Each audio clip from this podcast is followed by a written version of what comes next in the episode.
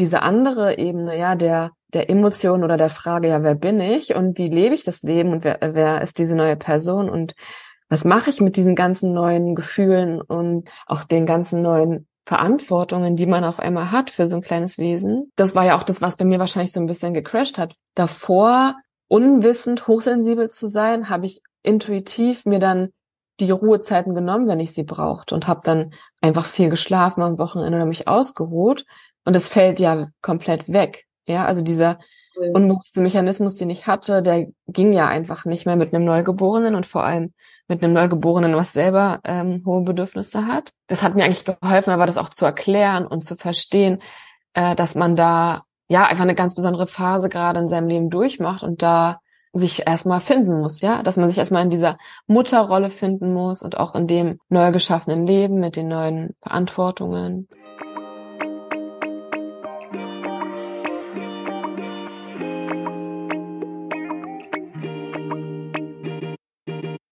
Hallo und herzlich willkommen zu unserem Podcast Hochsensibel begegnen. Mein Name ist Ming und ich bin Anni. Schön, dass du da bist.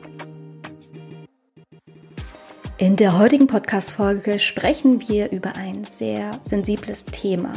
Und gemeinsam mit Alexandra spricht Anni mit ihr über ihre Hochsensibilität, das Muttersein und welche Transformation sie mit dem Anerkennen in ihrer Hochsensibilität in der neuen Rolle als Mama erlebt hat. Alexandra gibt in der Folge wertvolle Tipps für werdende und frische Mütter, wie sie mit ihrer Veränderung während und nach der Schwangerschaft umgegangen ist, wie sie auch hineinwachsen musste, bis sie Mama einer hochsensiblen Tochter wurde und erklärt uns auch den Begriff der Muttertät, von dem wir noch nie etwas gehört haben. Wir durften Alexandra für drei Monate lang begleiten, haben ihren Prozess mitverfolgen können und sie erzählt in dieser Folge auch, wie sie es geschafft hat, gelassener, entspannter zu werden, liebevoller mit sich umzugehen und mehr im Einklang mit ihrer Hochsensibilität in ihrer neuen Rolle als Mama zu leben. Alle Infos und Erwähnungen, die in diesem Gespräch genannt wurden, findest du in den Show Notes. Also falls dich etwas interessiert, schau da gerne rein und wir wünschen dir viel Spaß mit der heutigen Folge. Ja, ich freue mich auf jeden Fall, dich zu sehen, Alexandra. Und ja, äh, ja also richtig spannend ist, ähm, bei viele von, also von unseren Zuhörerinnen oder auch die uns folgen, die fragen oft auch zum Beispiel, äh, wie lebst du beispielsweise deine Hochsensibilität aus oder wie, also wie zeichnet sich deine Hochsensibilität im Alltag aus? Vielleicht kannst mhm. du uns da mitnehmen, wie du das merkst bei dir selbst im Alltag. Ja, ähm, ich merke einfach ganz viel äh, und häufig, dass ich ganz viel spüre oder ganz viel mitbekomme sozusagen, so unausgesprochen Gesprochenes, ähm, Stimmungen und so Gefühle von anderen, ähm, was, was dann häufig auch für mich schwer ist, um das außen vor zu lassen oder sozusagen nicht mitzudenken. Also andersrum, ich denke dann immer das mit, was ich fühle sozusagen oder diesen die Stimmung, die ich aufnehme von meiner Umgebung. Und das ist natürlich was, was mich am Ende des Tages auch schafft. Also wo ich dann merke, man ist, wenn man dann so viele Kontakte den Tag über hatte, dann ist man einfach auch müde und geschafft und ähm, ich brauche dann auch sehr viel Schlaf. Also es kommt nicht äh, selten vor, dass ich dann, wenn ich meine Tochter ins Bett bringe, auch mit einschlafe.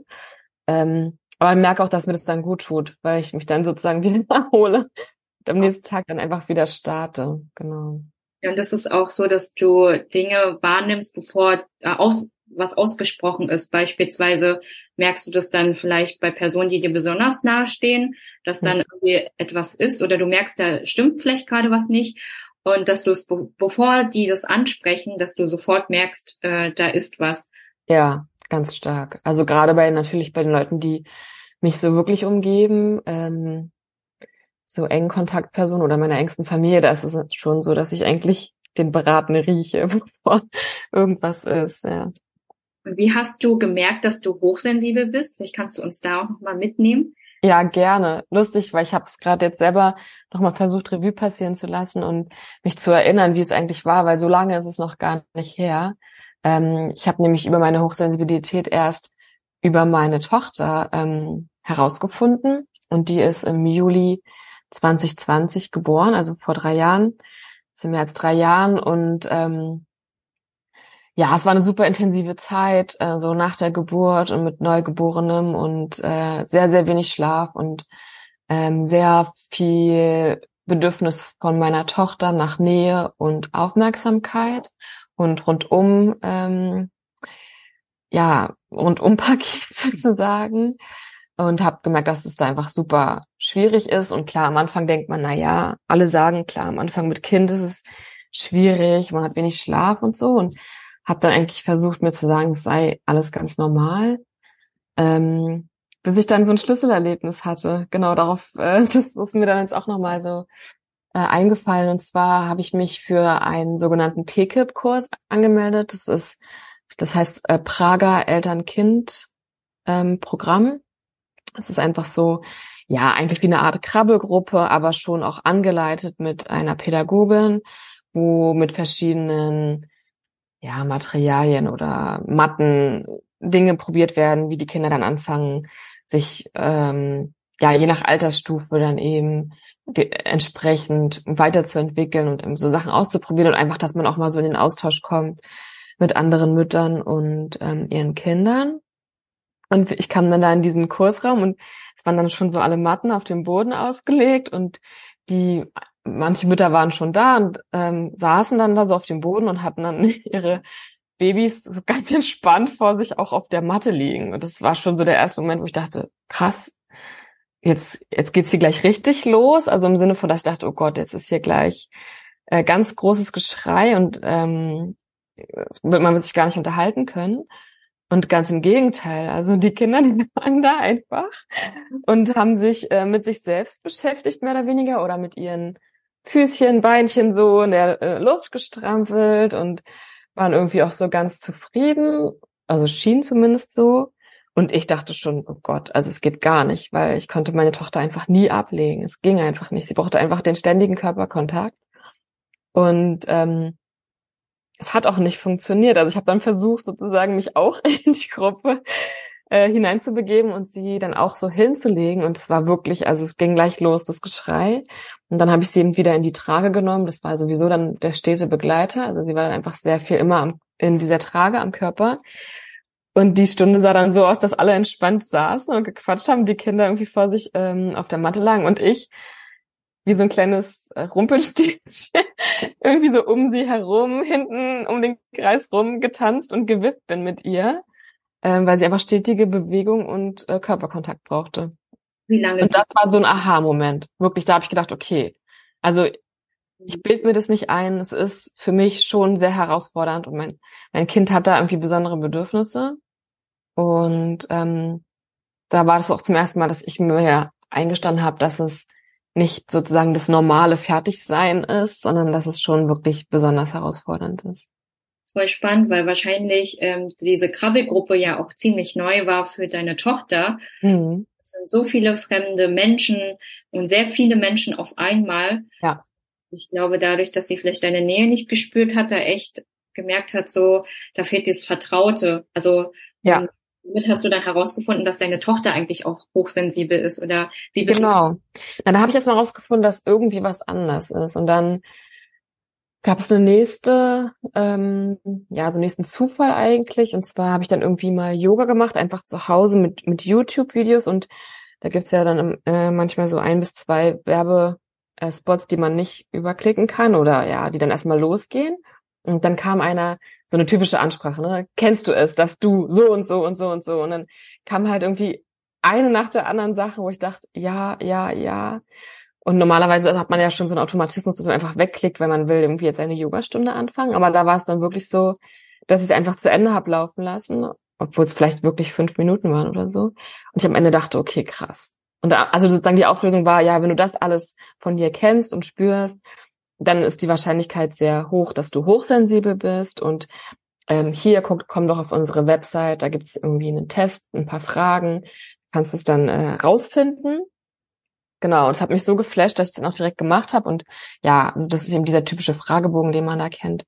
Und dann war ich halt wirklich mit sehr vielen Ja's, also mit sehr viel Übereinstimmungen dabei und ähm, habe dann so eine Art Mastermind gemacht, nennen die das dann, oder Masterclass, wo man mehr oder weniger die Basics erstmal erlernt oder erstmal so Wissen bekommt ähm, zur Hochsensibilität und dann aber auch schon so paar Tipps oder Übungen, wie man das gut in seinen Alltag integrieren kann oder was man verändern kann, was einem gut tun könnte und so.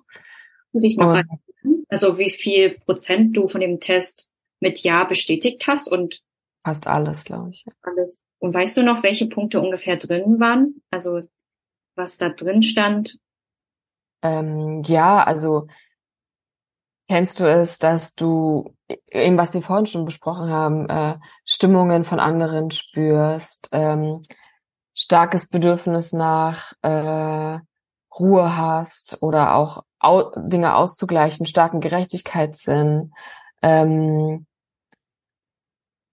oft müde und erschöpft bist irgendwie am Abend. Äh, was gab's noch? Ja, viel. Also wirklich sehr, sehr viel, wo ich einfach dachte, ja, das passt alles. Ja. Geräusche oder äh, stark ähm, starke, ausgeprägte mh, Sinne hast. Also bei mir ist es halt der Geruchssinn, der ganz krass ausgeprägt ist. Mhm. Ähm, ja. Trifft eigentlich auch auf mich alles zu, wenn ich das höre. Mich mhm. sofort auch Ja sagen. Und auch mhm. so die meisten so, dass alles sehr verschärft ist. Also, dass ja. der Tastsinn verschärft ist. Ähm, viele sind ja auch kreativ dann auch sehr begabt oder sind, finden sich in dieser Kreativität ähm, mhm. zurecht oder sau, ähm, nehmen dadurch sehr viel Energie. Das ja. Fühlen und Spüren ist intensiver. Ja, und das ist echt interessant. Mich würde auf jeden Fall auch interessieren, wie, wie hast du das ähm, dann, als du das herausgefunden hast, dass du, dass deine Tochter hochsensibel ist, dass du hochsensibel bist, und wie hast du dann so geschafft, diesen, also diesen Spagat, also diese Balance zu finden, dass du für deine Tochter da bist, weil sie hochsensibel ist und diese Nähe mhm. braucht und gleichzeitig auf deine Bedürfnisse zu hören?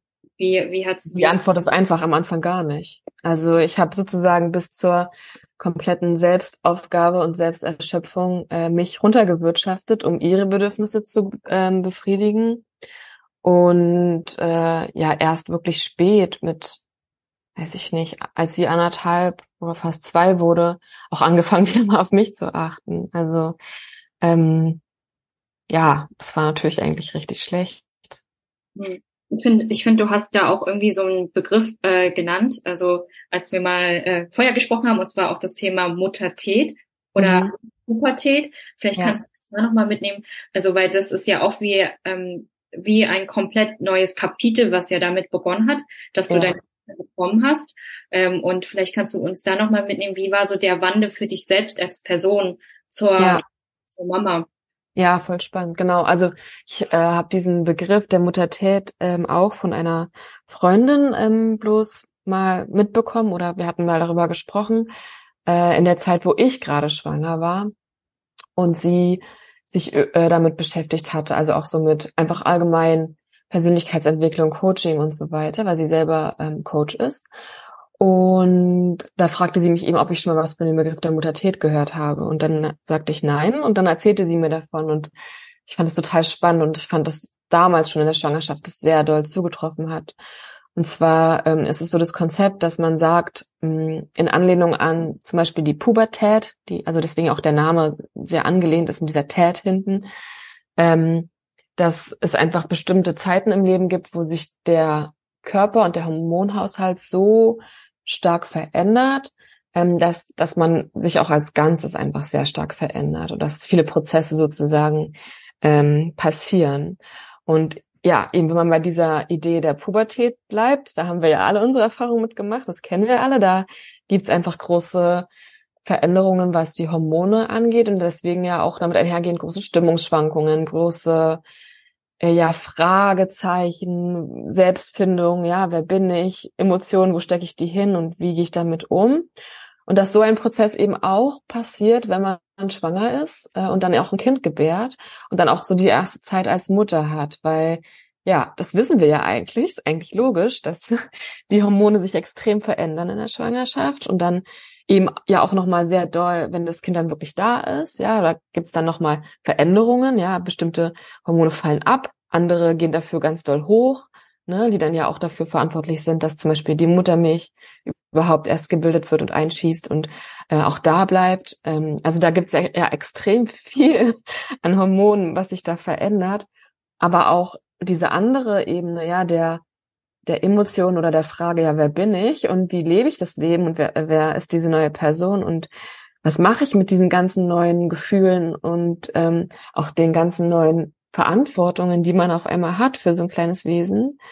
Ähm, das war ja auch das, was bei mir wahrscheinlich so ein bisschen gecrashed hat, weil davor äh, unwissend hochsensibel zu sein, habe ich intuitiv mir dann die Ruhezeiten genommen, wenn ich sie brauchte und habe dann einfach viel geschlafen am Wochenende oder mich ausgeruht und es fällt ja komplett weg. Ja, also dieser unbewusste Mechanismus, den ich hatte, der ging ja einfach nicht mehr mit einem Neugeborenen und vor allem mit einem Neugeborenen, was selber ähm, hohe Bedürfnisse hat. Und ähm, das hat mir eigentlich geholfen, aber das auch zu erklären und zu verstehen, äh, dass man da eigentlich auch besonders, ja, einfach eine ganz besondere Phase gerade in seinem Leben durchmacht und da auch sich erstmal finden muss, wie in der Pubertät, ja, dass man sich erstmal in dieser Mutterrolle finden muss und auch in dem neu geschaffenen Leben mit den neuen ähm, Verantwortungen. Und ja, das fand ich total äh, zutreffend und spannend. Also dieser Begriff der Muttertät, seit ich das denn zum ersten Mal gehört habe, ist er mir dann auch wieder öfter mal ähm, also über den Weg gekommen und scheinbar gibt's da jetzt auch so erste Bewegungen, dass dazu geforscht wird äh, und dass dieser Begriff irgendwie immer mehr an ähm, ja Bedeutung auch bekommt oder auch ja bekannter wird, was ich total gut und spannend finde, weil mein Gefühl ist es schon eher, dass von der Gesellschaft oft suggeriert wird, ja, du bist halt schwanger, kriegst halt ein Kind und dann bist du irgendwie Mutter und dann ist auch gut. So. Und äh, dass man aber eigentlich total den Struggle am Anfang hat, sich zu finden und auch klarzukommen erstmal, ja, auf gut Deutsch, irgendwie klarzukommen mit all dem. Ähm, dafür wird gar nicht so viel Raum gegeben, beziehungsweise ich finde, es wird einem auch gar nicht, oder wurde mir zumindest persönlich nie äh, gezeigt. Ähm, ja, wo ich zum nächsten Thema komme, dass ich eigentlich die These aufgestellt habe, dass für mich persönlich, äh, was das betrifft, die Gesellschaft versagt hat, weil ich echt finde, dass ich sowas von gar nicht vorbereitet war auf all das, was da kommt und auch äh, niemand mit mir mal so wirklich Klartext geredet hat, wie krass es ist und was es alles bedeutet.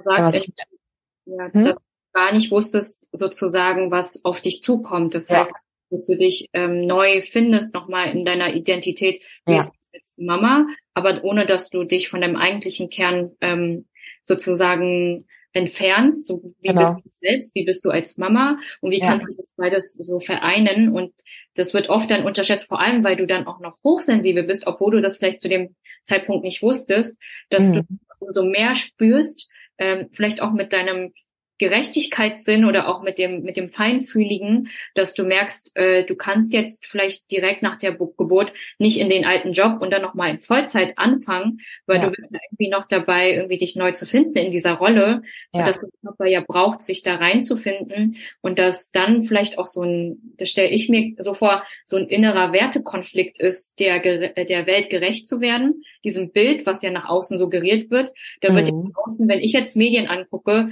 dann hat Person XY ähm, war sie schwanger, hat dann irgendwie ein Sportprogramm gemacht, ist sie sofort wieder fit in ihrem Job plötzlich und sieht dann XY irgendwie so aus und ich denke mir so, das ist ja nicht die Wahrheit, aber das ja. ist vielleicht weniger als ein Prozent der Welt, die das vielleicht so schafft, aber alle denken, das wäre so das Ideal und da ja. gibt es so dieses eine Bild, wie es wirklich aussieht und genau. dass es ja braucht, bis der Körper das mitnimmt und ähm, das finde ich auch echt ähm, richtig heftig auch, weil wir spüren ja, dass das irgendwie nicht richtig ist oder auch, das sollte nicht so sein. Und deswegen finde mhm. ich auch mhm. echt interessant, was du gesagt hast, dass ja, dass die Welt irgendwo da versagt hat. Also was denkst du, bräuchte es eigentlich? Also wie mehr Ehrlichkeit und Realität, ja. Also gut, ich meine, es ist jetzt natürlich bei mir auch so gewesen, dass ich eben keine so engen Freundinnen oder äh, Familienmitglieder hatte, die jetzt vielleicht in der Zeit, wo ich schon erwachsen bin,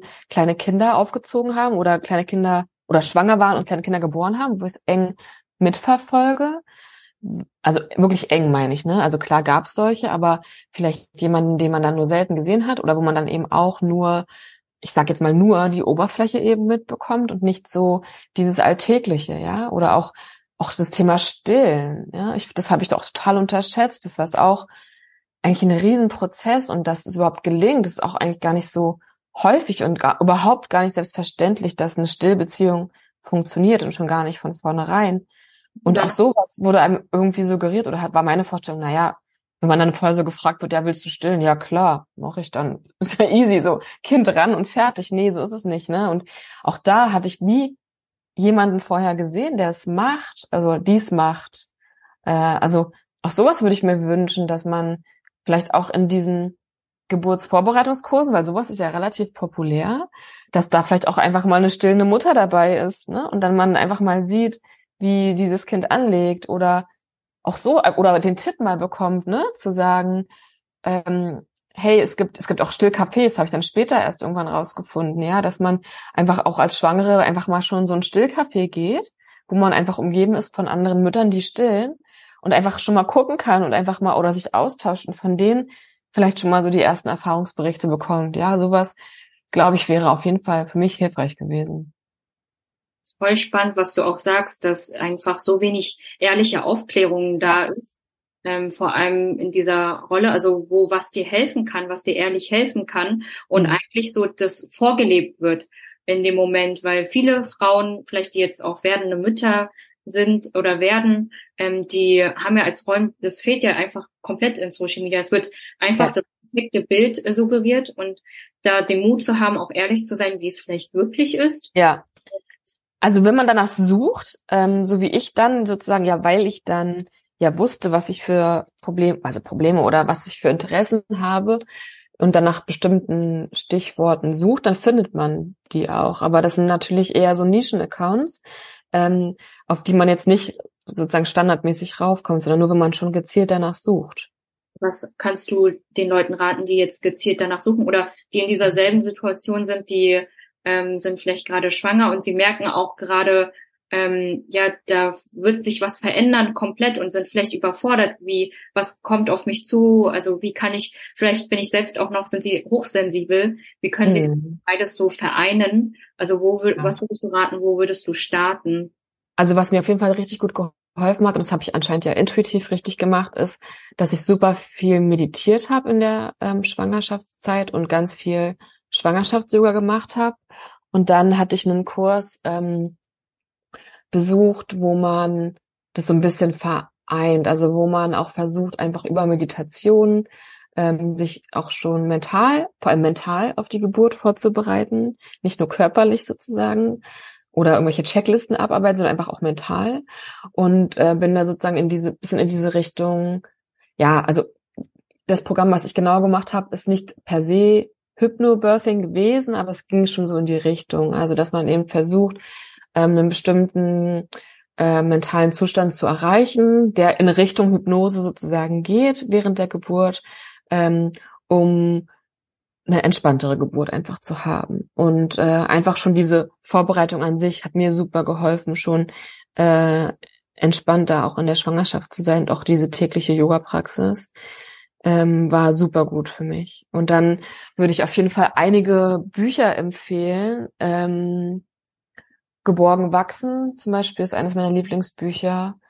Ähm, dann alle Bücher von, ach, jetzt fällt mir der Name gerade nicht ein. Das liefere ich gerne nach. Äh, ja, das können wir alles in die Show Notes dann packen. Ja, genau. Also da gibt's wirklich ganz äh, wunderbare ähm, Autorinnen zumeist. Es gibt auch, also Remo Lago wäre jetzt einer der wenigen Autoren, aber ganz, ganz viele wunderbare Autorinnen, die zum Beispiel zum Thema Bedürfnisorientierung oder bedürfnisorientierte Familie, Familienleben ähm, schreiben und auch Social Media Kanäle dazu haben.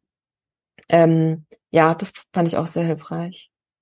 Was ich auch noch ganz interessant fand, weil du vorhin noch erwähnt hast, dass äh, die Bedürfnisse deiner Tochter ja im Vordergrund standen und du deswegen deine ja hinten ranstellen musstest, weil es ja nicht mhm. im Fall äh, ja das im Verlauf der Zeit vielleicht auch entwickelt? Also genau, dass du da mehr vielleicht auf dich selbst geachtet hast, vielleicht mhm. Ja, lass uns da nochmal mitnehmen. Na, ich glaube, es kam einfach, ähm, je, je mehr, oder irgendwann war einfach der Tiefpunkt sozusagen erreicht und dann habe ich gesagt, nee, jetzt muss ich jetzt irgendwie was ändern. Ähm, da war vor allem auch das Stillen dann das große Problem, weil meine Tochter da wirklich nächtlich alle, also egal ob Tag oder Nacht, einfach alle anderthalb Stunden an die Brust wollte und ich einfach nie schlafen konnte oder nie länger als anderthalb Stunden am Stück. Und da war es wirklich irgendwann so ein Zombie-Zustand erreicht, ähm, wo ich gesagt habe, da muss jetzt was passieren. Und dann haben wir auch gesagt, okay, wir stillen jetzt ab, zumindest erstmal nachts, dass ich erstmal nachts wieder einigermaßen schlafen konnte. Und das war schon mal die erste große ähm, Erleichterung. Da bin ich dann schon so langsam wieder zu Kräften gekommen.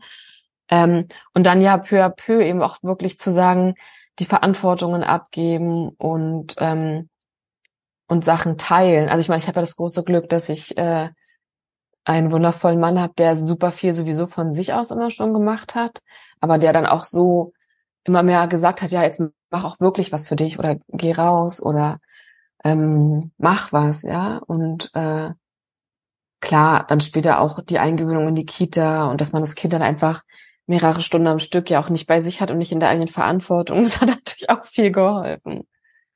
Oh, ja. wow. Ja, ja, das, das heißt also bewusst äh, die Verantwortung zu nehmen, dass du dir Zeit für dich freischaufelst und dann zu gucken, wo kannst du deine Tochter ähm, sozusagen in vertraute Hände bringen. Ja. Dann Zeit für dich bewusst wiederzunehmen. Genau. Ja, ja und das und das auch durchzuziehen, ne, dass du dir auch wichtig bist und dass du es brauchst, um wiederum da zu sein für deine Tochter. Das ist ja so ein kompletter Kreislauf. Richtig. Hm. Ich meine, da rutsche ich selbst jetzt manchmal noch rein, dass ich ihre Bedürfnisse über meine stelle. Aber mein Mann benutzt dann auch immer so dieses Bild von ähm, von den von der Situation im Flugzeug, wo die am Anfang, wenn es die Durchsage gibt zu den Sicherheitshinweisen, ähm, ja auch immer gesagt wird, ja, denk dran, du musst die Sicherheitsmaske erst dir überziehen und dann deinem Kind, äh, was es vielleicht noch nicht selber machen kann. Weil wenn du keinen Sauerstoff äh, bekommst, dann kannst du niemandem mehr helfen. Und dieses Bild benutzt er halt auch, auch häufig, wenn er merkt, dass ich vielleicht wieder in die Überforderung gehe, zu sagen, ja, denk dran, die, die, deine Luftmaske, ja, du musst jetzt erstmal wieder da gucken, dass du am Leben bleibst, sozusagen, jetzt mal überspitzt gesprochen, um überhaupt erstmal für andere da sein zu können. Voll das, das ist ein gutes Bild, ja. Weil voll das wichtige Bild, weil wenn du keine Kraft hast, dann hilft es dir auch nichts mehr den anderen sozusagen. Aber wenn du auf dich achtest und guckst, wie du vielleicht äh, deine Standards oder deine Bedürfnisse erfüllst, äh, dann ja. sehen dann andere auch, okay, okay, Alexandra macht das gerade so und so, deswegen werde ich vielleicht, gibt mir das auch Mut oder Inspiration, das auch vielleicht so und so zu machen. Mhm. Äh, so vergleichen wir das so wie Alexandra vor deiner Geburt, sag ich mal, deiner Tochter und heute Alexandra. Was mhm so feststellen, wo siehst du die Unterschiede vielleicht? Also wie, wie hast du dich so verändert auch mit der Zeit? Was merkst oh, spannend. Ja, ich glaube, ich bin ein bisschen milder geworden, vor allem auch mit mir selbst ähm, und ruhiger, lustigerweise. Also ich bin zwar immer noch jemand, der sehr hektisch sein kann und, und schnell ist und vieles auf einmal macht und auch irgendwie deswegen auch immer so viel im Kopf hat und wuselig ist.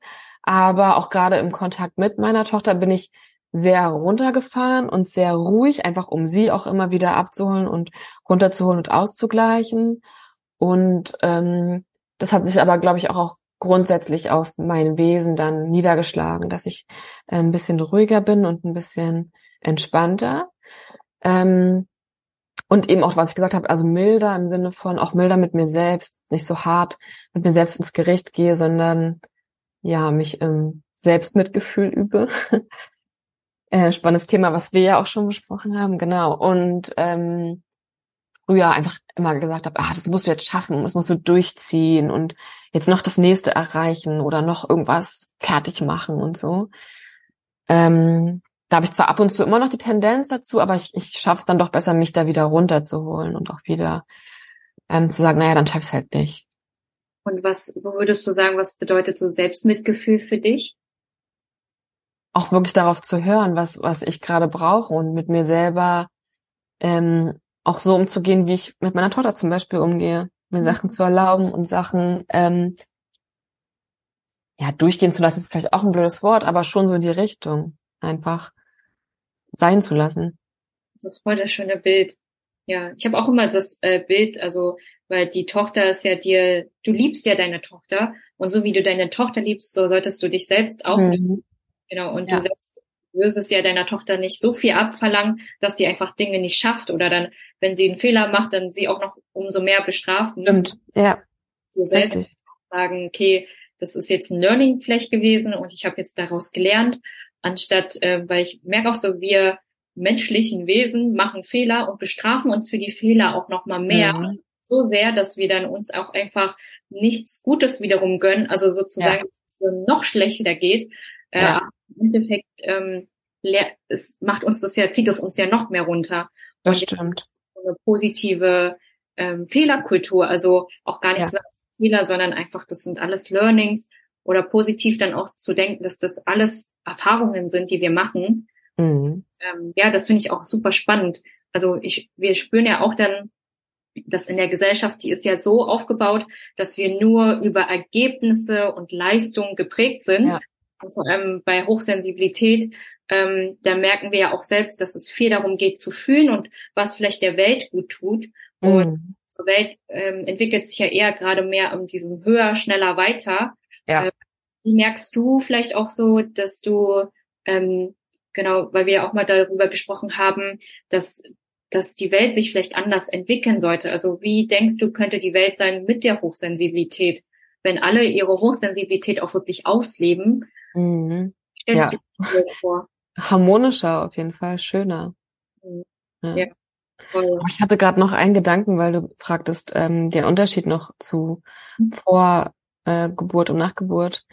Ich glaube, was auch, äh, was ich jetzt zunehmend gelernt habe, ist äh, klarer Grenzen zu ziehen und noch klarer zu kommunizieren. Also ich bin schon immer ein sehr direkter, offener und ehrlicher Mensch gewesen, aber jetzt ist es noch harter, sage ich mal, dass ich wirklich Ansagen mache und sage, nein, hier nein, da nein und so ist es und nicht anders.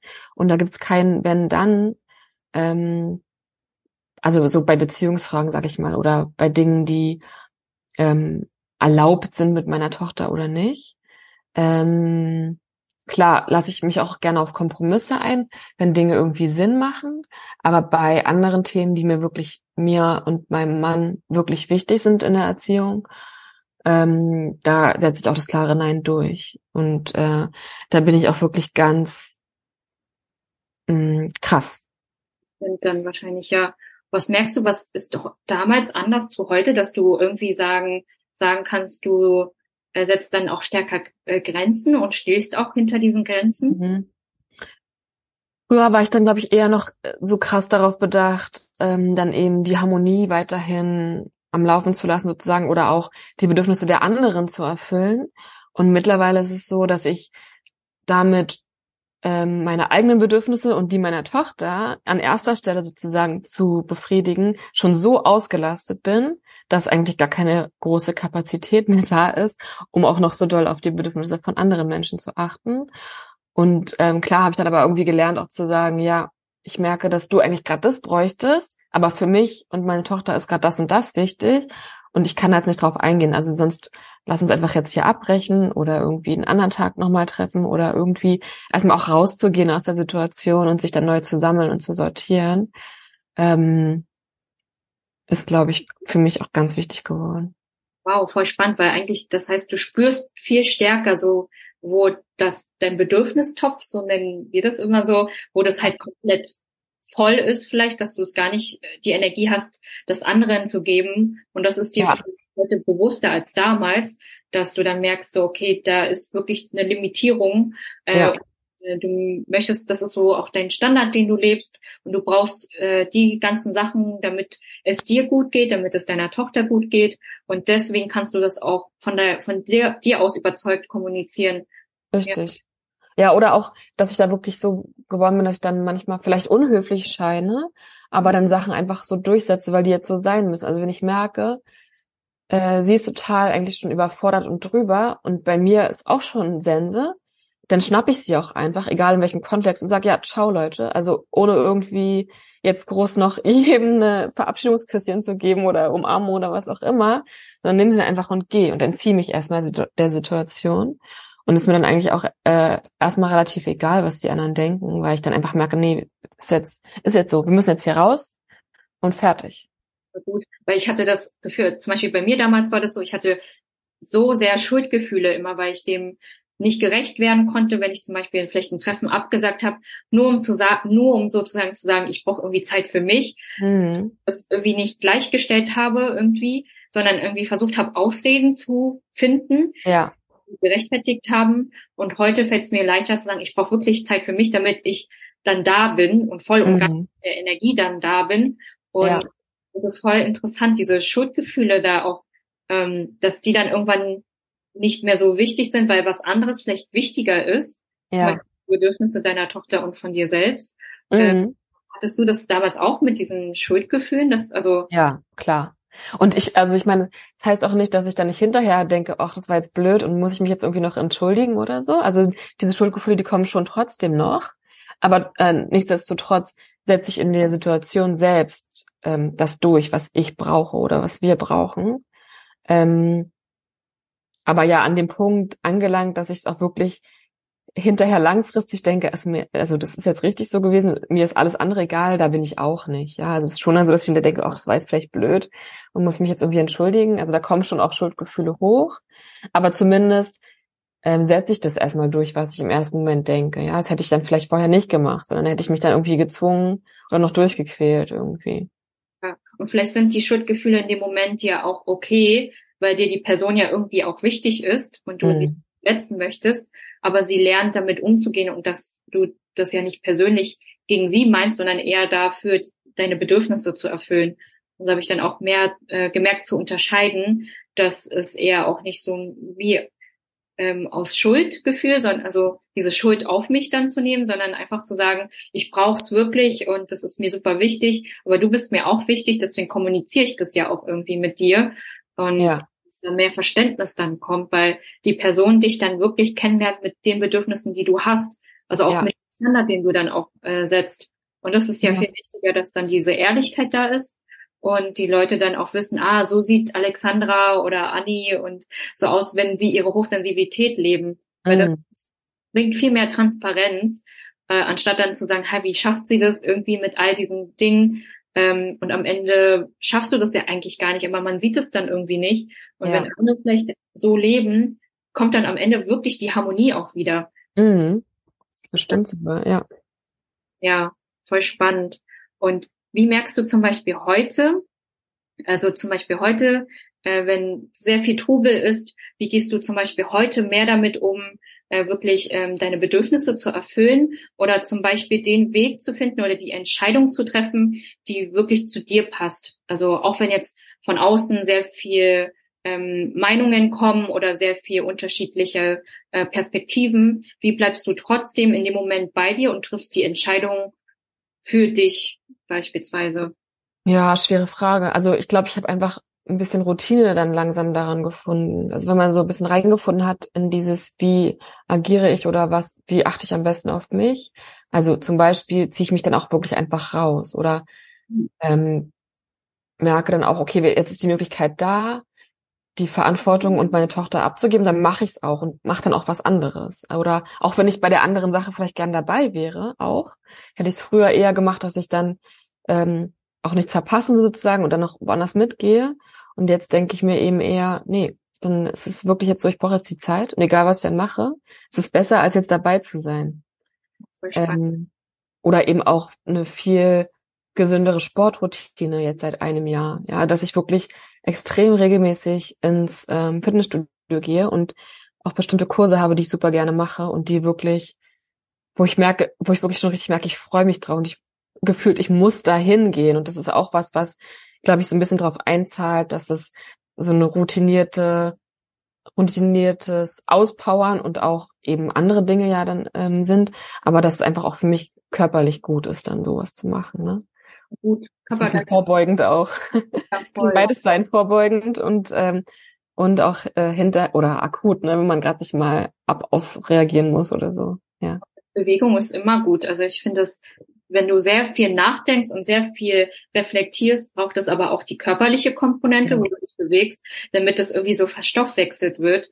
Ja. Äh, können so viel nachdenken, aber wenn wir es dann irgendwie nicht in den Körper bringen und verkörpern, dann mhm. so, sind sowieso zwei Stimmen, die dann mit dir sprechen.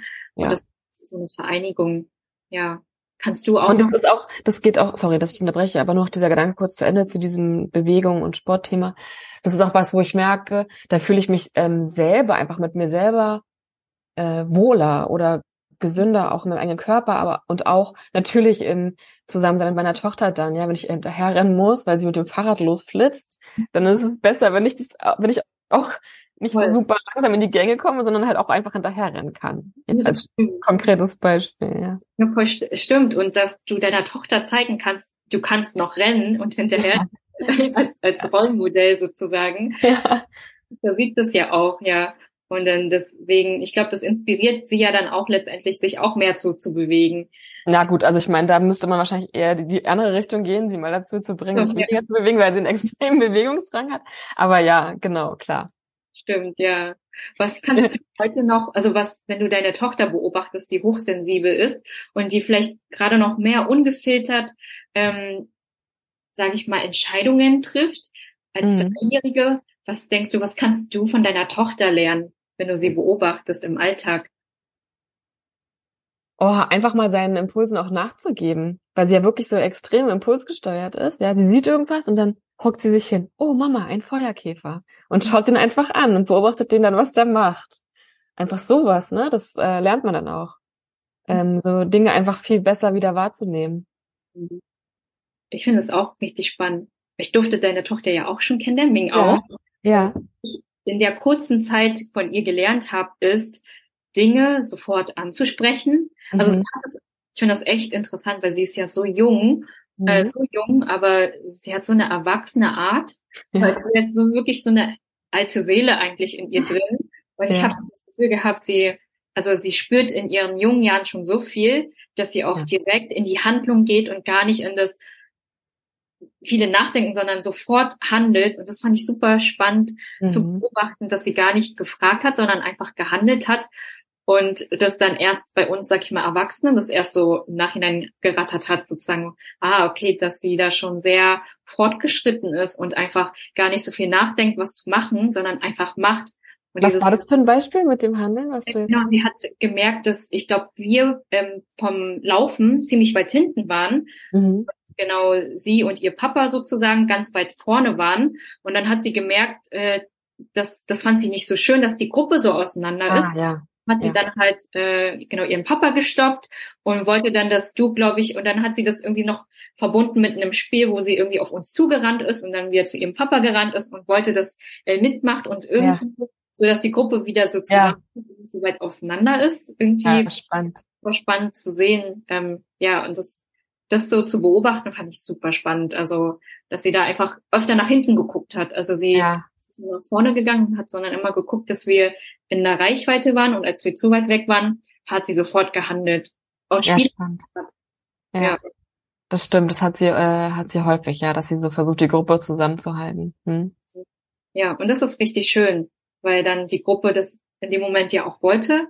Und im übertragenen Sinne finde ich auch so, wenn, wenn du also wenn wir heute sozusagen in so einer Gruppe agieren und merken, dass vielleicht jemand irgendwie weit weg oder außen vor, dann vielleicht den irgendwie so die Person mit einzubinden. Mhm. Das merke ich, sei es zum Beispiel in der Schule, ähm, überall, also äh, in der Gruppe oder man lernt sich irgendwie auf einem Event neu kennen.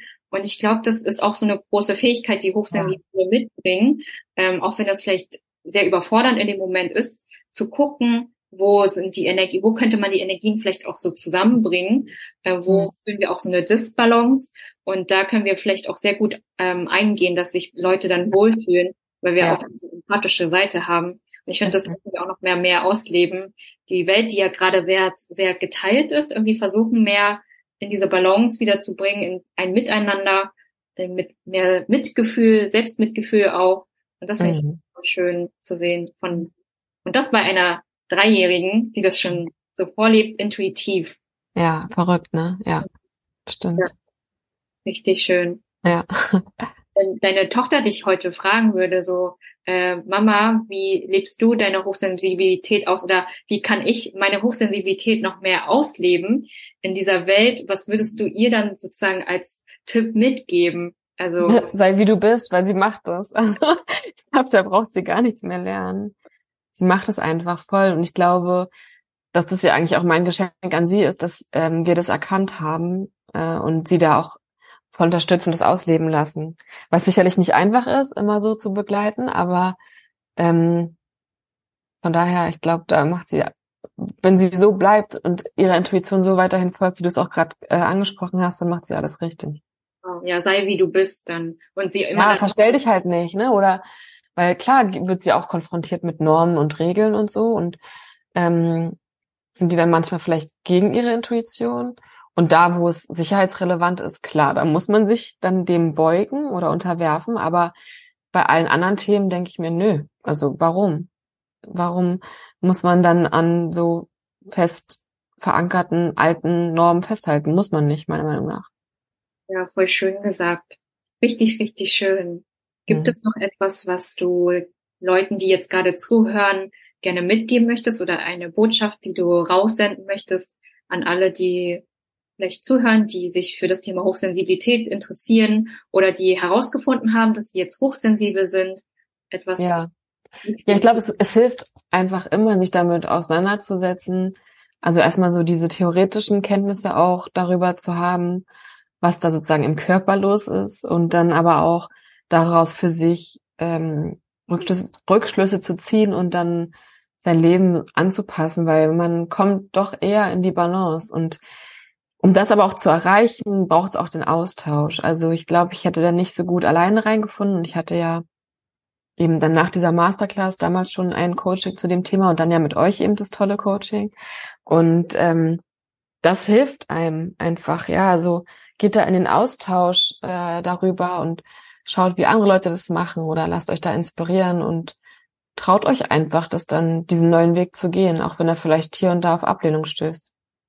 Voll schön gesagt. Und was ich auch finde, ist, dass du für viele, die ähm, Mütter werden oder gerade auch äh, Mutter sind oder mhm. gebackene Mama oder vielleicht schon längst Mutter sind, dass im Nachhinein wie so einen Weg ebnest, mhm. du dann sagst, okay, die Schwangerschaft war so und die ersten Jahre waren so und meine Tochter ist hochsensibel, wie du damit umgehst und was deine Learnings waren. Ich glaube, das hilft richtig vielen Leuten, da wirklich äh, in, in das Gefühl zu gehen, okay, mir geht's auch so und ehrlich mit sich selbst zu sein und dann auch zu sagen, ähm, ich, äh, es ist wichtig, auf meine Bedürfnisse zu hören und wichtig hinzuhören, auch wenn mhm. es am Anfang sehr schwer erscheint und den Weg zu gehen und ja. ja. und zu gucken, wen gucke ich an oder wen höre ich an ähm, und da am wichtigsten eher auf sich selbst wirklich zu hören und da zu lernen, weil jeder lebt ja Hochsensibilität auch anders aus. Das ist auch das. Ja. Richtig schön. Ja, vielen, vielen Dank für das Gespräch. Ja, danke dir. Dass du mit dabei bist und ja, danke euch für alles. Schön, dass ihr mein Leben gefunden habt oder andersrum. Ich ja. Wir sitzen ja beide äh, genau in Berlin und deswegen ist es richtig schön und ich glaube, das wird auf jeden Fall der Traum oder zumindest so die Vision, dass mehr Frauen und vielleicht auch, also mehr Menschen ihre Hochsensibilität leben, mhm. und zwar auf eigene Art und Weise und das mit einer Ehrlichkeit zu sich selbst, das ja. hilft ja der Generation, die dann nach uns kommt. Die sehen ja auch, in welchem Bild wir sind und wie wir das vorleben. Mhm. Und dass es viel wichtiger ist, das zu machen und zu verkörpern, hinzufallen, aufzustehen und immer wieder auf unsere Art und Weise, weil das verbindet uns letztendlich. Und ja. deswegen, ja, traut euch, wie Alexandra gesagt hat. Und wir packen alle Infos dann in die Show Notes äh, rein, auch die Buchtipps, die Tipps, die du hattest. Ähm, ja. Ja, und äh, wenn ihr Fragen habt, wir schicken dann auch noch den Kontakt zu dir dann genau mit rein. Ähm, genau, da könnt ihr auch nochmal Alexandra kontaktieren, falls ihr dann Fragen habt. Ja. Äh, vielen Dank. Und falls ihr gerade zuhört, dann wünschen wir euch noch einen schönen Tag oder gute Nacht oder guten Morgen, je nachdem, wann ihr das hört. Mhm. Und wir freuen uns. Dankeschön. Wir hoffen, dass wir dich mit dieser Folge ein klein wenig inspirieren können und dass du die Möglichkeit hast, auch mal über den Tellerrand hinausblicken zu können. Also, wenn du hochsensibel bist oder jemanden kennst, der oder die es ist und dich dafür interessierst, wie du und andere hochsensibel begegnen kannst, dann höre gerne in unseren Podcast rein. Abonniere dir den Podcast, um keine neuen Folgen zu verpassen Und wenn du für dich etwas Wertvolles mitnehmen konntest, gib uns gerne eine 5-Sterne-Bewertung und ein kurzes Feedback, was dich am meisten berührt hat.